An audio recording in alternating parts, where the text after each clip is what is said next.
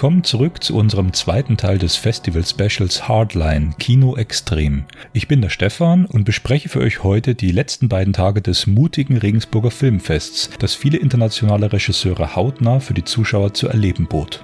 Chad Archibald, den ihr schon in meinem Interview gehört habt, führte ja das diesjährige Director Spotlight an, also eine intensive Widmung der Festivalmacher an seine drei jüngsten Filme.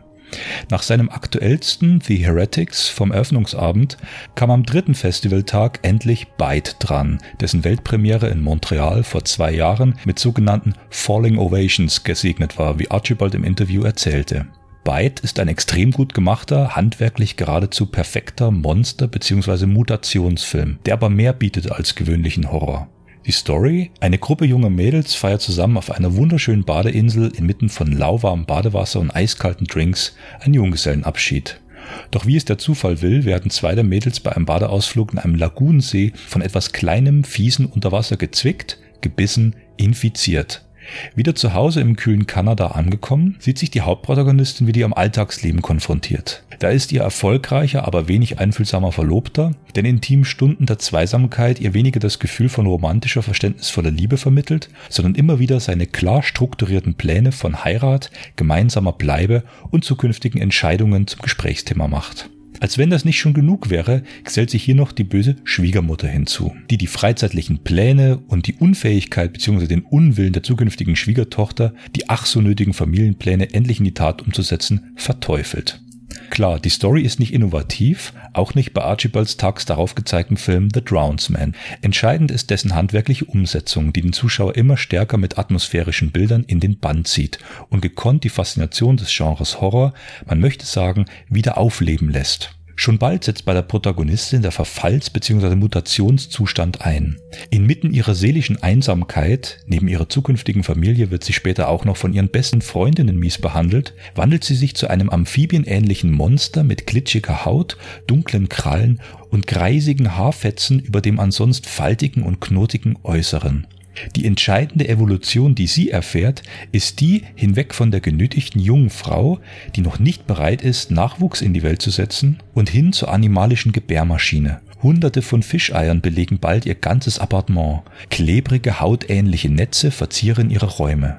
Sie lebt immer stärker als mutierendes Wesen, sprichwörtlich in ihrer eigenen Welt, in der sie jeden, der darin eindringt und ihr weiterhin feindselig begegnet, ihrem tierischen Instinkt des Überlebens unterwirft. Erinnert hat mich Byte eher an die Werke von Guillermo del Toro und vor allem David Cronenbergs The Fly, die Fliege von 1986. In allen wird die Dramatik der Figuren neben der Drastik der handgemachten Maskeneffekte gesetzt und stets mit großartiger Wirkung, wie auch hier. Zwischen den Screenings verriet mir Chad Archibald bei einem Bier, dass er sich schon sehr auf seinen Besuch beim Sitges Festival freue, wo ja Del Toro als Juryvorsitzender agiert, dessen The Shape of Water dieses Jahr den Goldenen Löwen in Venedig gewonnen hat. Die Erscheinung des Wassers ist dann auch in Archibalds drittjüngsten Film The Drownsman omnipräsent, der am vierten Tag gezeigt wurde. Und nachdem sich Archibald mit Darsteller Ry Barrett und seinen anderen Kollegen rührselig vom deutschen Publikum und den Festivalmachern verabschiedete, die ihm so viel Liebe und Aufmerksamkeit geschenkt hatten. Ry Barrett schlüpft in The Drownsman in die künstliche Haut eines Wasserdämons, der seine frühere Liebe, die ihn einst selbst ertränkte, für alle Ewigkeit zu sich holen will. Auf dem Weg dorthin muss er sich aber erst durch eine Reihe von jungen Frauen schwimmen. Stück für Stück soll jede einzelne Seele seinem feucht traurigen Fluch zum Opfer fallen. Auch hier ist Innovation nicht das Entscheidende. Oftmals fühlt man sich an Freddy Krüger, Jason Voorhees und anderen zurückerinnert. Aber ebenso effektiv und kurzweilig ist das in Szene gesetzt. Hier wird man nie Zeuge von miesen CGI-Effekten, stattdessen spielen die Macher viel und gut mit Licht und Schatten und natürlich mit hektoliterweise echten, tropfenden, dampfenden, fließenden, alles verschlingenden Wasser. The Drownsman ist hierzulande auch noch nicht auf DVD erschienen, doch wäre eine Veröffentlichung mehr als angeraten und ließe sich darüber hinaus auch recht gut vermarkten.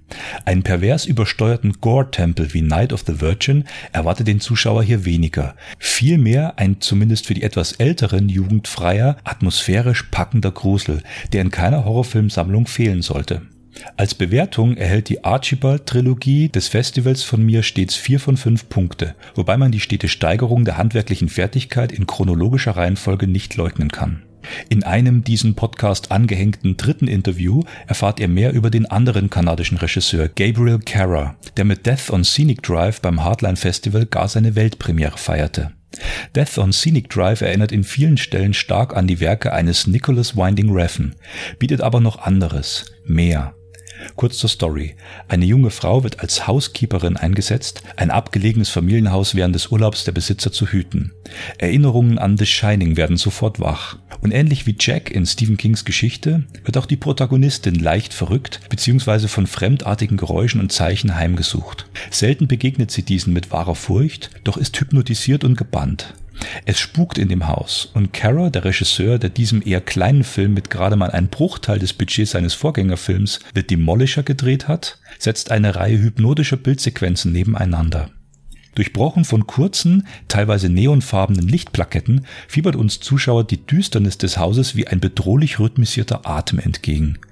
Betont wird diese noch vom pulsierenden, elektronisch erzeugten Tiefbass des Scores. Die Protagonistin wandelt wie von Sinnen durch dieses die Wahrnehmung veränderndes Ghost House, doch liefert Kara auch außerhalb geschlossener Wände stimmungsvolle Bilder, wenn er in Zeitlupe ein funkensprühendes Lagerfeuer oder die totenstille Waldlandschaft im Winter gezielt einfängt. Auch hier stand natürlich die kanadische Landschaft Pate. Death on Scenic Drive war für mich definitiv nicht der stärkste Film des Festivals, er bleibt aber ein mutig unkonventioneller Horrorfilm, der in manchen Stellen wie erwähnt an die Werke bzw. Ausschnitte aus Nicholas Winding Refns jüngerem Schaffen erinnert und der völlig, wirklich zu 100% auf Atmosphäre ausgerichtet ist. Auch hier muss man der Vollständigkeit halber sagen, nur im Kino eine Erfahrung, ein Genuss. Ebenso mit dem Kino verhält es sich mit dem Film Hounds of Love.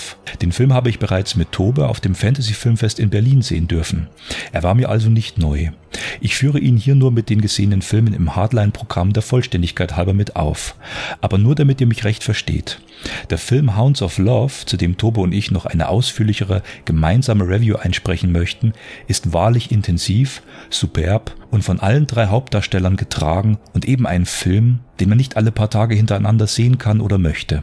Er bleibt einem nach erster Sichtung erst einmal lange, geradezu stechend im Gedächtnis, blendet dabei allzu offensichtliche Gewaltdarstellung aus, bleibt aber in seiner gesamten Thematik, also eine bitterböse Kidnapper-Story und dem drastischen Spiel immer noch schwer verdauliche Kost. Hounds of Love verlor den zweiten Platz der Publikumsabstimmung bei Hardline knapp an den Kannibalen-Schocker Raw, den ich ebenso wie den Publikumsliebling die philippinische Monster-Romcom Saving Sally aus Zeitgründen leider nicht sehen konnte. Anders bei 68 Kill, den ich mir als Abschlussfilm des Festivals und nach toller Live-Performance der Band Point Baker auf der Kinobühne nicht entgehen ließ. Das dachte sich auch das halbe Stadtviertel und noch vor Filmbeginn war der Saal brechend voll. Zur besten Programmzeit um 20.30 Uhr nun also der bereits im Vorfeld viel gelobte zweite Film von Trent Hager nach seinem eher durchschnittlichen Job von 2011. Hager war bisher eher als Drehbuchautor und Schauspieler bekannt, wobei er seit 1999 in über 60 Produktionen mitgewirkt hat. Mit 68 Kill könnte sich das sehr zum Positiven ändern. Kurz zur Story. Chip, toll gespielt von Matthew Gray Gubler, ist ein Klempner und eine Pussy. Okay, seinen erwähnten Beruf als Klärgrubenreiniger kauft man ihm hinsichtlich seiner körperlichen Statur eher weniger ab, sein losermäßiges Verhalten schon eher. Und doch ist einem der Verlierer mit der gemäß Südstaaten-Klischee versifften Bude und der ultraheißen, gleichzeitig aber obsessiv dominant sexsüchtigen Freundin sympathisch. Lisa, noch toller gespielt von Annalyn McCord, will mit Chip aus dem Scheißleben raus. Dafür geht sie so weit, ein reiches Pärchen eiskalt zu killen und die 68.000 Dollar in Bar mit in das neue Leben zu nehmen. Danach geht so einiges schief, auch zwischen Chip und Lisa. Und ob die obsessive Verknalltheit zwischen den beiden diese bizarre Mischung aus Roadmovie, Punk-Rock-Horror und Coming-of-Age-Action-Komödie übersteht, verrate ich an dieser Stelle mal noch nicht. Was ich euch verrate ist, dass der Saal getobt hat. 68 Kill war und ist wohl die perfekte Wahl, ein Filmfestival stimmungsvoll und unter Applaus zu beenden.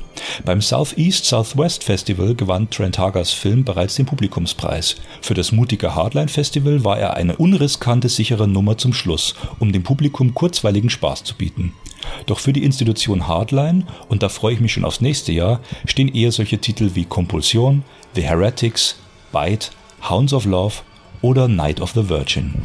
Abschließend, und das möchte ich noch einmal betonen, hat mich die rundum gelungene Organisation des Festivals beeindruckt und mehr als zufriedengestellt.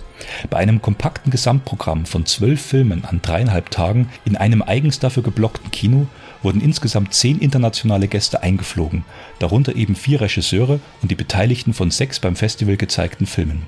Die angekündigten Gäste waren auch tatsächlich die gesamten drei bzw. vier Tage vor Ort anwesend, also sowohl nach den jeweiligen Screenings für QAs im Kino, aber auch dazwischen für einen lockeren Plausch bei einem Bierchen zu haben. Wo gibt's das in dieser Form sonst, frage ich euch. Bei Hardline werden, so möchte ich diesen Festival-Podcast enden lassen, keine halbgaren Versprechungen gemacht, sondern so geliefert, wie man vorweg bestellt hat. Blutroh oder komplett durchgebraten. Und die Beilagen gibt's wie immer gratis obendrauf.